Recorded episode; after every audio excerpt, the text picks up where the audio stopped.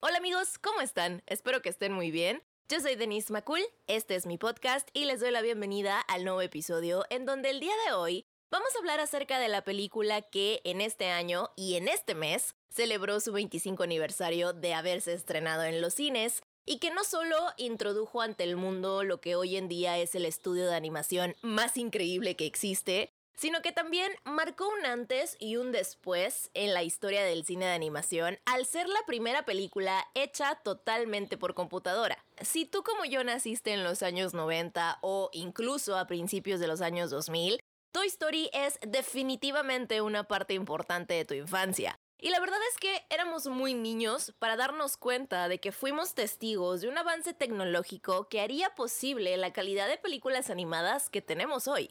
Y la verdad es que quiero aprovechar este aniversario para hablar acerca del proceso de creación que tuvo esta película, porque es muy interesante ver cómo lo que hoy en día es súper normal, hasta hace relativamente poco las personas no lo podían ni imaginar.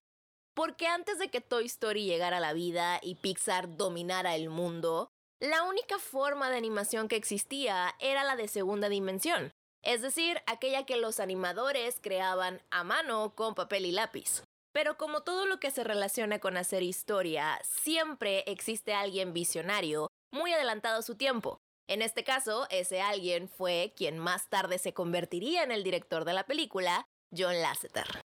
A principios de los años 80, Lasseter estaba viviendo el sueño de trabajar como animador en Walt Disney Animation Studios, y él, como todos los animadores de su generación, tenía la escuela clásica de hacer animación a mano porque sus maestros fueron los animadores que trabajaron en Disney durante los años 30. Entonces, se podría decir que aprendió de los mejores, pero muy a la vieja escuela, lo cual en ese entonces no se veía así porque esa era la única forma que tenían de trabajar en cuanto a hacer animación se refería. Sin embargo, la época en la que Lasseter llegó fue la misma época en donde la animación estaba pasando por un momento de crisis en donde lamentablemente no se les daba el presupuesto suficiente para poder trabajar y se topaban con constantes limitantes que no les permitían explorar sus capacidades creativas para mejorar la calidad en sus películas. Y al mismo tiempo que el departamento de animación estaba pasando por esta crisis creativa y financiera, Disney estaba trabajando en la producción de Tron, que fue una de las primeras películas en live action que innovaron en la técnica de los efectos creados por computadora. Al momento que hacen un screening de esta película para los colaboradores de Disney y John Lasseter ve esta nueva tecnología, empieza a imaginar y a ver el potencial que los efectos creados por computadora podían llegar a tener en las películas animadas y cómo podrían llegar a cambiar el arte de la animación en general. Y es aquí en donde, como todo aquel que se atreve a pensar fuera de la caja, se tuvo que enfrentar a la mentalidad de toda una generación que no estaba dispuesta a cambiar su manera de trabajar. En este caso, los animadores no concebían la idea de cambiar el lápiz y el papel por una computadora. La realidad es que la idea de que una computadora hiciera el trabajo por ellos les aterraba. Ellos veían esta posibilidad como una amenaza porque pensaban que una máquina los iba a reemplazar y por ende perderían su trabajo. Lo cual era una percepción completamente equivocada porque una computadora solo es una herramienta que tú, con tus ideas, tu creatividad y tu talento, haces funcionar. Y eso fue lo que intentó demostrar Lasseter cuando obtuvo el permiso de experimentar con esta técnica. Y con esta película llamada El Tostadorcito Valiente, Lasseter les enseñó a los altos mandos de Disney una mezcla entre la animación tradicional y la creada por computadora. Lamentablemente, a pesar de su esfuerzo y entusiasmo, su visión no fue compatible con los jefes y justo después de hacer la presentación de su proyecto, lo mandaron llamar y le dieron las gracias. Disney decidió dejarlo ir porque su visión y su manera de querer hacer las cosas no era compatible con la forma en la que trabajaban en ese entonces. Y eso en gran parte se debe a esto mismo de que el hombre estaba muy adelantado a su época. Y por ende, lo que él veía no lo lograban ver los demás. Al menos en la compañía del ratón. Por mucho que él amara la compañía, su lugar no estaba con ellos. Él necesitaba rodearse de gente que compartiera su misma filosofía. que al igual que él estuvieran dispuestos a explorar al máximo las capacidades de lo que una computadora podría llegar a ser para mejorar el cine. Esa gente y ese lugar al que pertenecía terminó estando en Lucasfilm. Esta compañía, fundada por George Lucas, era relativamente nueva y estaba conformada por un grupo de personas apasionadas por la tecnología. Literalmente ellos se dedicaban a experimentar e innovar con todo tipo de herramientas que les permitiera desarrollar mejores efectos especiales. Muchos de ellos eran fanáticos de la animación, la estudiaban, la entendían, le veían potencial, pero en su equipo no tenían un solo experto en la materia, no tenían a un animador como tal. Hasta que se enteraron que John Lasseter iba a dejar Disney y en ese momento le dijeron, vente para acá. Una vez ya dentro de Lucasfilm, Lasseter empezó a experimentar con la animación por computadora. Empezó a hacer pequeños cortometrajes con la intención de detectar cuáles eran sus áreas de oportunidad y limitantes que tenía al momento de crear.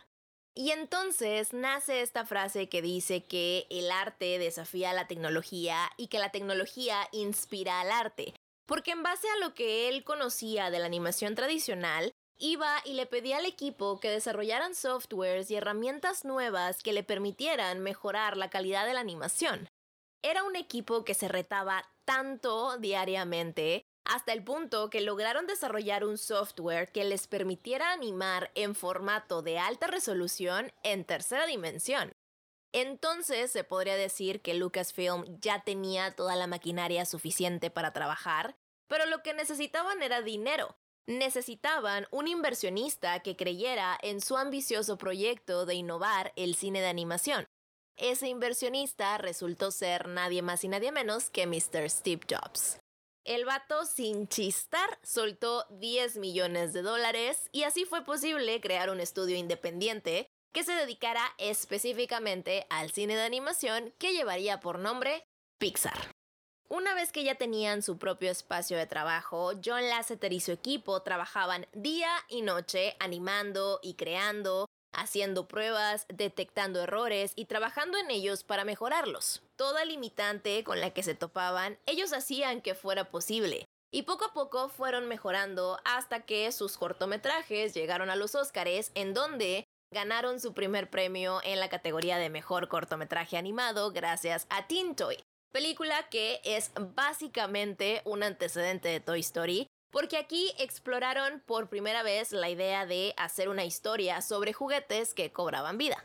Después de este Oscar, Pixar comenzó a ganar un poco de fuerza y su estilo de animación era cada vez más aceptado. Sin embargo, seguía muy limitado a comerciales de televisión y cortometrajes, que fue suficiente para que Disney volviera a interesarse en John Lasseter y le ofrecieron regresar a la compañía para dirigir una película, a lo cual Lasseter, muy digno, dijo gracias, pero no gracias. La realidad es que Disney, al ver que se estaba quedando atrás y que habían cometido un error al no creer en Lasseter desde el principio, estaba buscando la forma de regresar al juego y ser parte de la historia.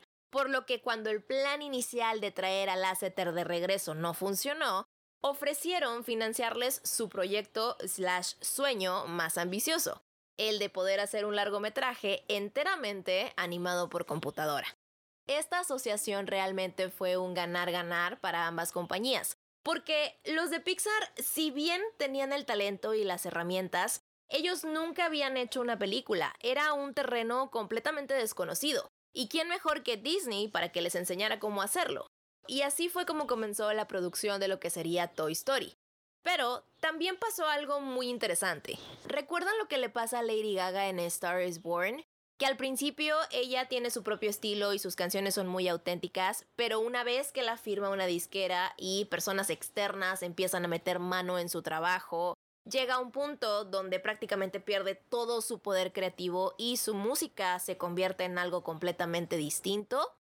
Bueno, algo más o menos igual sucedió con Toy Story.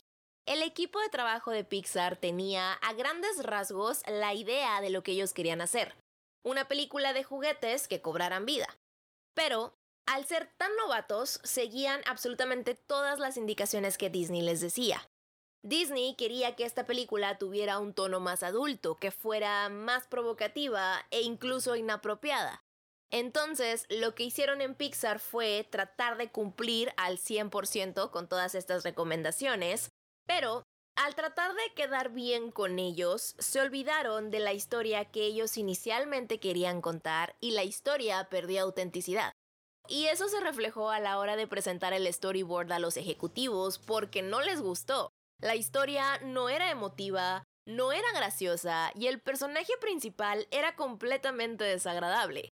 El Woody que conocemos hoy en día no es para nada el mismo que presentaron en esa junta, ya que al tratar de cumplir con los estándares sugeridos por Disney, convirtieron a este personaje en alguien grosero, egoísta y con un nivel de maldad que era imposible de ver. Entonces, Disney estaba ya más que decidido a cancelarles la producción. Y si bien ese fue un momento crítico para todos porque estaban viendo cómo prácticamente sus sueños y su proyecto estaban al borde del fracaso, también los ayudó a abrir los ojos y darse cuenta que la razón por la cual el resultado no estaba siendo bueno era porque no estaban teniendo la libertad creativa para contar la historia que ellos querían.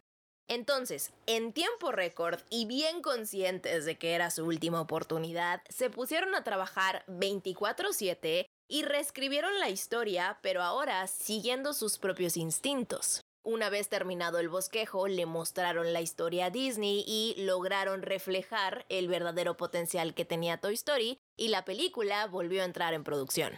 Una vez con la historia ya resuelta, el verdadero reto llegó. El hacer toda la película por medio de computadora. Y para entender las complicaciones de esto, tenemos que cambiarnos por un momento nuestro Switch en donde la tecnología la tenemos al alcance de nuestras manos.